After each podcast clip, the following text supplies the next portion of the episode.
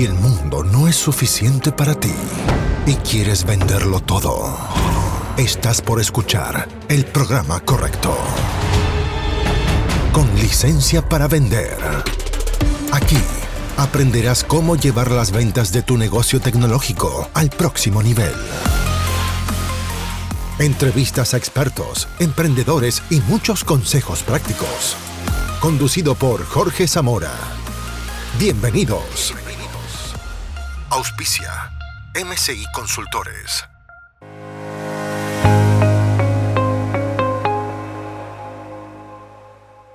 Hola, bienvenido a otro episodio del podcast con licencia para vender. Si eres un emprendedor de tecnología, estás en el lugar correcto porque podrías estar escuchando Paloma Mami, Trap o cualquier otra locura y sin embargo estás aprendiendo a vender. Yo hoy día estoy con Camila Collante, fundadora de Red Pine. Camila es ingeniero comercial de la Adolfo Ibáñez, la mejor escuela de negocios del planeta Tierra. De ahí solamente salen mentes brillantes, gente encantadora, dulce y simpática. Yo también salí de ahí. Y trabajó también en ventas en IBM, una muy buena escuela de venta consultiva por lo demás. Y desde hace dos años fundó Red Pine, Pino Rojo, una software factory que hace varias cosas más. Así que bienvenida Camila, qué bueno verte por aquí. Muchas gracias, ¿qué tal? ¿Cómo estás? Feliz de tenerte acá, porque justo estábamos hablando antes de partir que el podcast sirve para conocer gente entretenida, hecho grandes amigos. Y así que qué bueno conocerte, pues genial que estemos acá.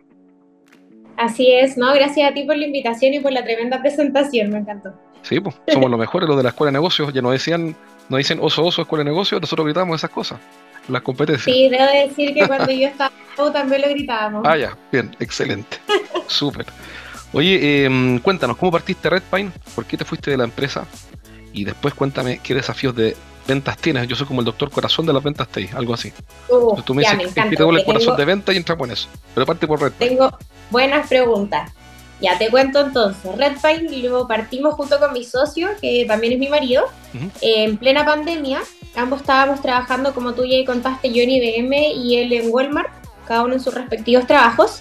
Y yo empecé a sentir que, dada la experiencia en ventas consultivas que tenía, que con clientes grandes, porque eran negocios ya bastante enormes, por así decirlo, eh, me empezó a, faltar como esa patita de, de hacer como cosas desde cero, crear valor desde el minuto uno, ayudar no solo a las empresas grandes en un proceso de transformación digital, que es lo que ha estado muy en boga hace unos años ya que venimos con ese tema, sino a empresas un poco más pequeñas a entender lo que es esto, compartir el conocimiento y además, además poder acercarles tecnología de, de manera más accesible, no esos típicos como servicios más paquetizados.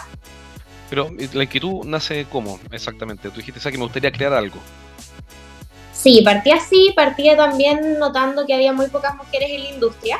Sí. ¿Por Eh, qué será eso? de- Una pregunta. ¿Por qué? ¿Por qué por mujeres? Es, pocas es mujeres TI? interesante. Yo creo que el mundo TI está muy masculino todavía, siendo que cuando partí, aún más que ahora, Ya. eh, me encanta ver que hay harto movimiento de mujeres en tecnología, soy, Sí. comento Calma. harto cada vez que puedo, pero todavía siento que, por ejemplo, cuando voy a las reuniones técnicas, por ejemplo, con los arquitectos de software, la mayoría son, son hombres.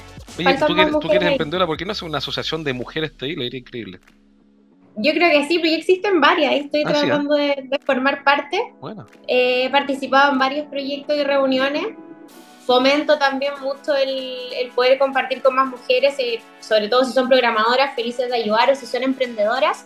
Fomento mucho también ahí la conversación con cada una para ver cómo nos podemos ayudar, eh, compartir datos, tips de venta, como dices tú también, de todo. Súper, excelente. Oye, y hasta aquí, el, tu principal aprendizaje hasta ahora, en estos dos años. Eh, que no sé nada, solo sé que Qué buen nada aprendizaje. sé. Yo también. Excelente. Somos alumnos en esta vida, ¿sí o no? Sí, no, yo no termino de aprender. Cada vez que logro sentirme como ya, ahora sí sé algo, aparece algo totalmente nuevo que tengo que volver a, a estar aprendiendo constantemente. Entonces eso me enseñó mucho de, mm, de humildad, del aprendizaje constante y del saber pedir ayuda en el momento adecuado. Eso es súper importante también. Excelente. ¿Y tu principal caída hasta aquí? ¿La principal cicatriz? Mi que no principal, eh, yo creo que fue eh, cuando recién estábamos partiendo con la startup, eh, era mi primera experiencia en emprendimiento y llegué y me lancé con todo. En vez de partir como siempre te dicen en la universidad, valida la idea, anda Claro. de a poco. Y ese todo lo contrario, yo creo que también por inmadurez, por la ansiedad, por esas ganas que uno tiene, sobre todo cuando es mucho más joven. pero de querer el problema de lanzarse con todo fue bueno, ¿no? Al final. Eh, a, lo, a, lo, largo sí, pero yo creo que al principio me salté muchas etapas de donde debería haber como pedido más ayuda al principio, por eso fue uno de los aprendizajes. Y pueda, podría haber evitado varias caídas y podría haber hecho crecer el negocio, yo creo, mucho más rápido o de manera más sólida. Perfecto, o sea, pedir ayuda habría sido Sí, gran punto. Ahora, de cada vez que un profesor universitario te hable de emprendimiento, la primera pregunta que tienes que hacerle, ¿tú sabes cuál es? ¿Cuál será? No sé, a ver, ¿cuál? La pregunta es, ¿cuántos emprendimientos tiene usted? Sí, es verdad. Cuando él te responda que son más de uno, entonces tú pones recién ahí oído a todo. Porque, porque conocí, no en la escuela de negocios, en otras partes, profesores de emprendimiento que no emprenden. Entonces, sí, o de innovación. claro, de innovación que no innovan, digamos, están ahí haciendo clases, que está bien, digamos. Así que no te sientas mal por todo lo que diga un profesor de emprendimiento, salvo aquellos que emprenden. Y hay un par por ahí Exacto.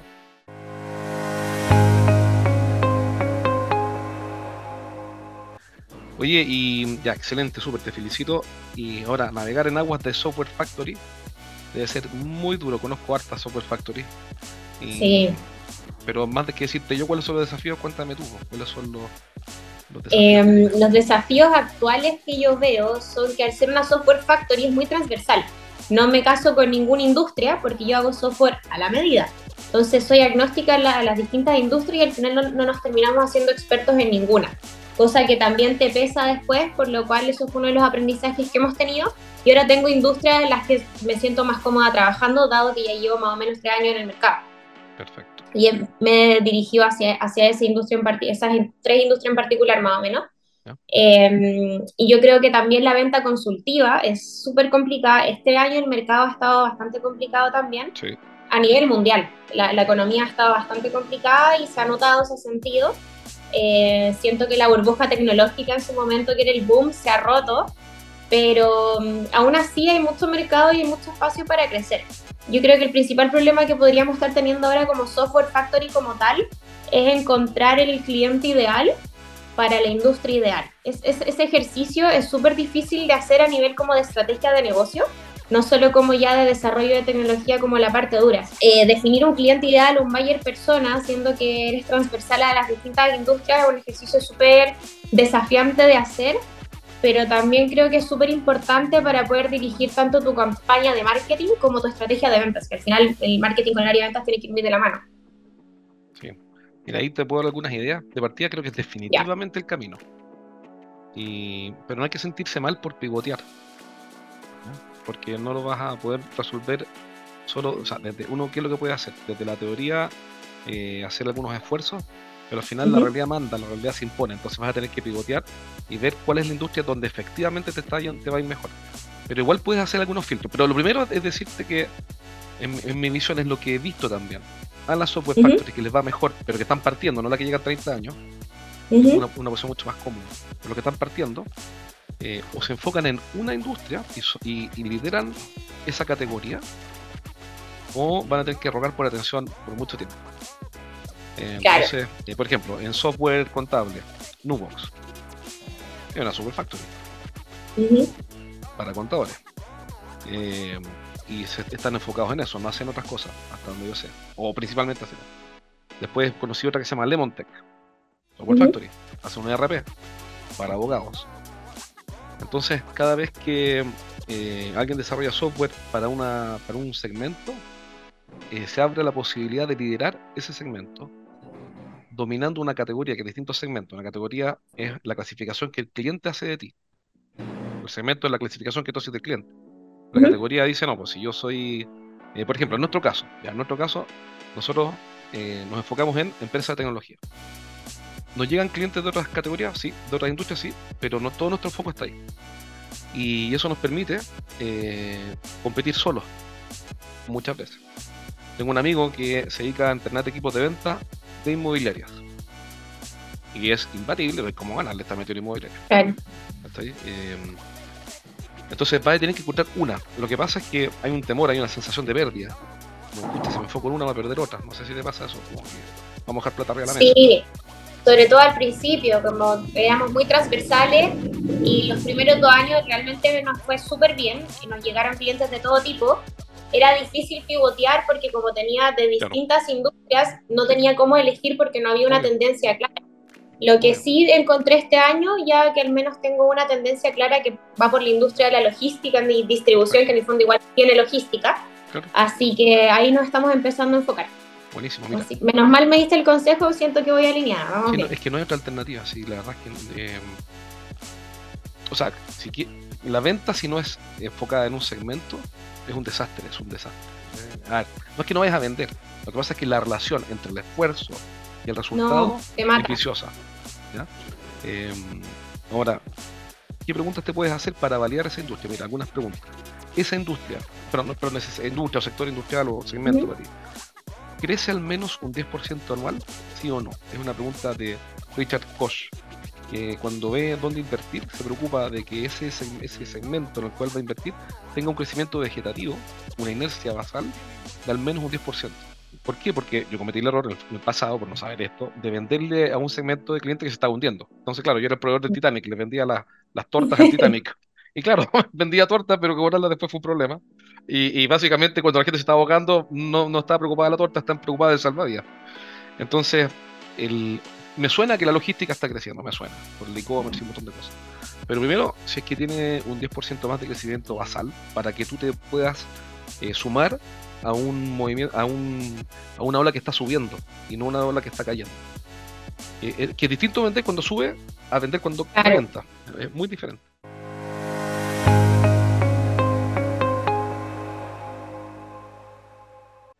Otra pregunta que te puedes hacer es ¿para quién puedo ser el héroe? ¿Qué quiere decir eso? El héroe es básicamente alguien que con muy poco esfuerzo logra un gran resultado.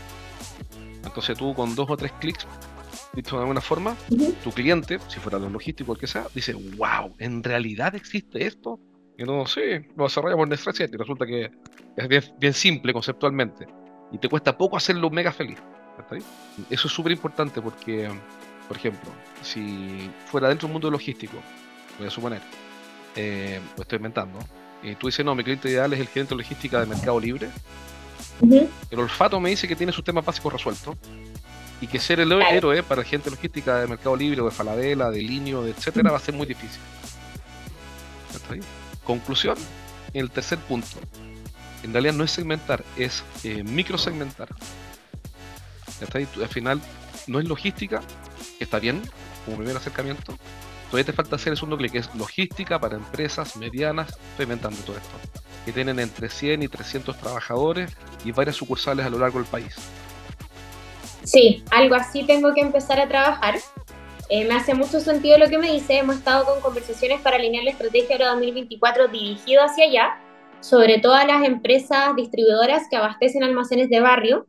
Eh, tengo un caso de éxito con un software completo que desarrollamos a la medida para un cliente así, eh, que ya le podríamos llamar producto porque está pseudo paquetizado, pero siempre desde el corazón de que es a la medida. Entonces, flexible, lo adaptamos. Claro, pero igual es una eh, solución empaquetada. Claro. Que es lo que quieren todas las software factories, sueñan con eso. Exacto. Eh, está buenísimo, ya tienes la versión 1, entonces te puedes quedar ahí porque ya tienes una historia de éxito que contar que es clave. Sí. Porque cuando vayas al próximo te van a preguntar, bueno, ¿y quién la ha ganado? Oye, ojo, tengo este caso de éxito y, y de un cliente equivalente a ti. Entonces, eh, ahí como que rápidamente uno pensaría que por ahí puede ser el segmento. Sí, en eso estoy, he estado trabajando en estos últimos meses, contactándome con varias distribuidoras para ver si les hace sentido el producto y ver si les interesa tener, eh, ser parte de, este producto, meterlos en el MVP. Y ahí me he dado cuenta que, claro, las que son muy grandes no aplican porque ya, ya pasaron a la parte de digitalización como de tener un e-commerce tiene que ser ni tan chicas porque no tienen tantos, por ejemplo, vendedores puerta a puerta, ahora sí sé que son las medianas, que tienen que tener como una fuerza de ventas de 20 trabajadores. Entonces ya tienes bastante perfilado tu cliente ideal. Y, con un caso de éxito, eh, tienes algo que es fundamental, que es la evidencia. Cuando tú quieres dominar un segmento, o mejor dicho, liderar una categoría, quiere, quiere ser, en el fondo, ¿qué es liderar una categoría?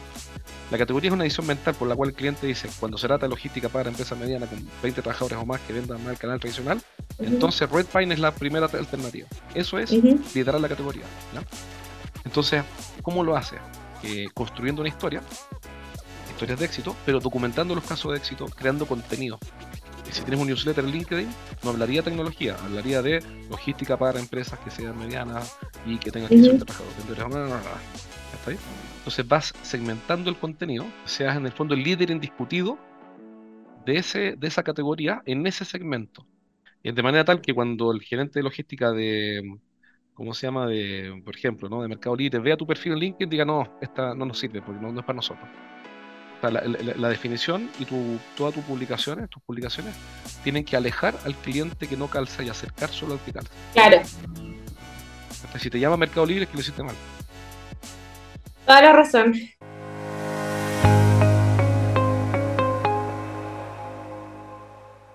Ahora, yo tengo una pregunta, si me Por ejemplo, este producto es nuevo, tenemos, como ya te dije, un solo usuario teniendo, que es nuestro caso de éxito, es un MVP, ya está más o menos paquetizado.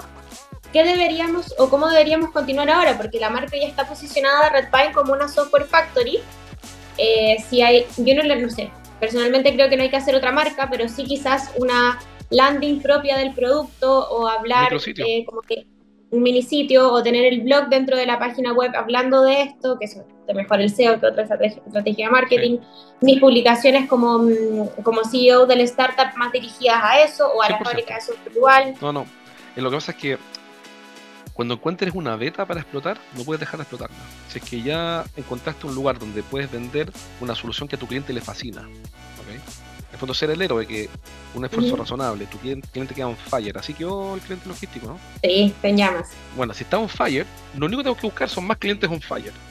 Y, y por lo tanto, si te alejas de ellos, tratando de ampliar el discurso, es decir, la página web, el home, la publicación en LinkedIn, etcétera, lo único que hace es, desaprovechar ese efecto en cadena que queremos.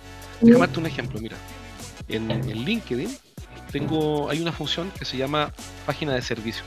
Está asociada al perfil. Y en mi perfil de LinkedIn, en mi página asociada de servicios, tengo 23 testimonios de emprendedores de tecnología. No son 23 testimonios, son 23 testimonios de emprendedores de tecnología. Entonces, cuando llega un cliente y me dice, oye, me, hablaron de ti, eh, mándame una presentación, le mando el link. Digo, mira, acá hay 23 personas como parecidas a ti que, trabajaron con nosotros. 23, no son 3, no son 10. No, un montón. Y son todas de tecnología. Sentencia. eh, eso, si tú empiezas, ya que encontraste un lugar, empiezas a abrir el abanico, que es básicamente un tema emocional, eh, una sensación de pérdida, vas a desaprovechar esto. Entonces, si yo fuera socio tuyo, te diría, no, concentrémonos 100% en este software y que ya encontraste algo que cuesta mucho encontrar, que es un cliente happy con una solución empaquetada. Y, y vamos a buscar el próximo, no perdería un segundo. Todo lo dirigiría a 100% ya. Todo el material que nosotros hacemos va 100% dirigido a empresas de TI. Todo. Desde el podcast, el newsletter en LinkedIn, el libro que acabo de publicar, eh, los seminarios que hacemos, los webinars que hacemos online. Entonces, haz lo mismo, porque vas a ganar una especie de interés compuesto por especialización. Claro. Eh, no, no es lineal, eh, es una curva, porque en el fondo cada esfuerzo se va a apalancar sobre esfuerzos anteriores. En cambio, si te cambias de segmento y amplías la oferta, cada esfuerzo no se construye o no se apalanca sobre un esfuerzo anterior. O sea, yo nunca más desarrollaría software, salvo los clientes que ya tiene, a hacer caja, pero me enfocaría 100% en esto. Y me posicionaría como la número uno en esa categoría. Súper. ¿Cómo sería para ti un buen mensaje de prospección, captador? que te genere como la, ¿sabes qué? Sí, quiero tener la reunión contigo. Esto, es una, son reglas de contacto, así le llamamos. Y, qué es lo que hace esto? Este gráfico está aquí. Este gráfico lo que dice es, contacta a tus clientes de más rápido más lento. No de más lento más rápido. Porque recién dijimos que queremos vender rápido. Entonces, ¿qué es lo más lento? Lo más lento es LinkedIn. ¿Por qué lo más lento es LinkedIn? Porque yo no puedo acercarme en LinkedIn a un cliente que a ti tiene, tiene que haber llegado un mensaje como, hola Camila, eh, vendemos eh, seguros, eh, vendemos, ¿cómo se llama? Somos una agencia de turismo para la tercera edad y pensamos en ti. Y tenemos una oferta para que vayas vaya con tus nietos a, Orlando, ¿ok? O, no sé, te ofrecen tractores nucleares, cosas increíbles que no necesitamos. Los otros me ofrecieron servidores, estuve a punto de llamarlo porque el tipo lo conocía, pero no tuve tiempo. Bueno, eso, eso no se puede hacer, ¿ok? Entonces, nuevamente el LinkedIn, que es lo más lento, hablamos de en promedio 2 a 3 meses de contacto y de 20 a 30 contactos antes de una reunión. Toques, contactos. Entonces LinkedIn, súper útil al final. ¿Por dónde partimos? Partimos por el teléfono móvil o celular del tomador de decisión. O, dependiendo del tipo de negocio, teléfono móvil del referidor. De alguien del equipo que nos dé información, después vamos a Después, si no logramos ni el teléfono de uno ni el teléfono del otro, nos estamos saltando las centrales telefónicas porque cada vez están más automatizadas, con menos asistentes y es muy lento. Un email hiper personal. Que no es un email tipo, no es un copiar-pegar una plantilla, es la Camila, eh, ¿cómo está? Mira, mira soy José Zamora, vi tu página web, investigué Redpine, ustedes lo que están haciendo desarrollo de software, vi que tienes un software empaquetado para la empresa X, te felicito porque vi el testimonio de ellos en tu perfil de LinkedIn y eh, te puedo ayudar a conseguir eh, reuniones y a venderles a nuevos clientes equivalentes, no sé, ¿está bien? Pero es, te estudié, te estudié, te conozco, hice mi trabajo y te puedo ayudar a conseguir algo específico. Pero nada le gana al teléfono, entonces, ¿qué es lo que te quiero decir? Hacer la lista y vas a tener que llamar por teléfono.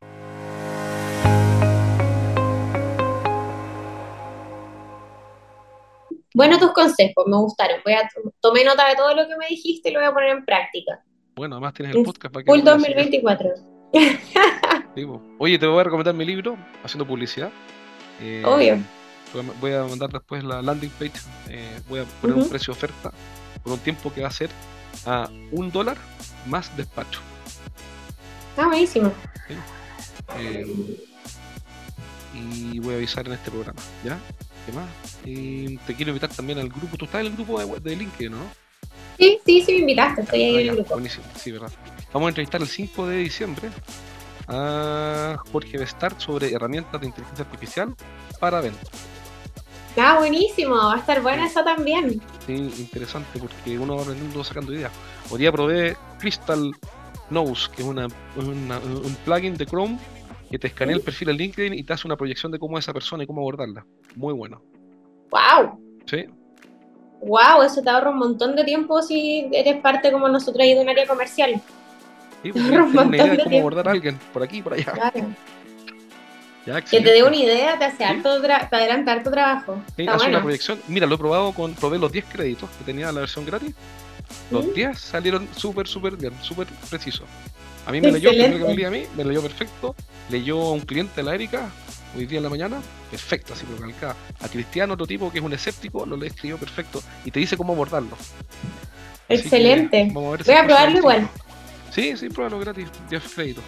Y em, el 5 vamos a hacer esa entrevista a las 10 de la mañana, así que si te animáis, me avisa y te invito. ¿Ya? Ya, pues súper. Un abrazo y que bueno, pues, ¿quieres comentar algo para despedirnos? Si alguien te quiere contactar, ¿cómo lo hace? Si alguien me quiere contactar directo por las redes sociales, ahí arroba redpipe.solutions es la red social que más manejamos y es súper educativa también, así que los invito a todos a, a revisarla. ¿LinkedIn, Instagram, dónde lo tienes? En el Instagram, LinkedIn también. Mi LinkedIn personal es el que más contesto.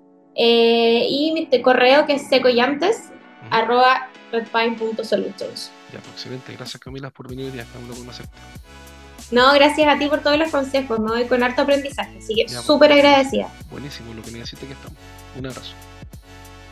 Chao, chao. Hasta aquí llegamos por hoy. Nos encontramos en el próximo capítulo de Con licencia para vender. Un podcast para que aprendas a llevar las ventas de tu empresa de tecnología al siguiente nivel. Nos reencontramos la próxima, junto a Jorge Zamora. Hasta entonces. Traído a ustedes por MCI Consultores.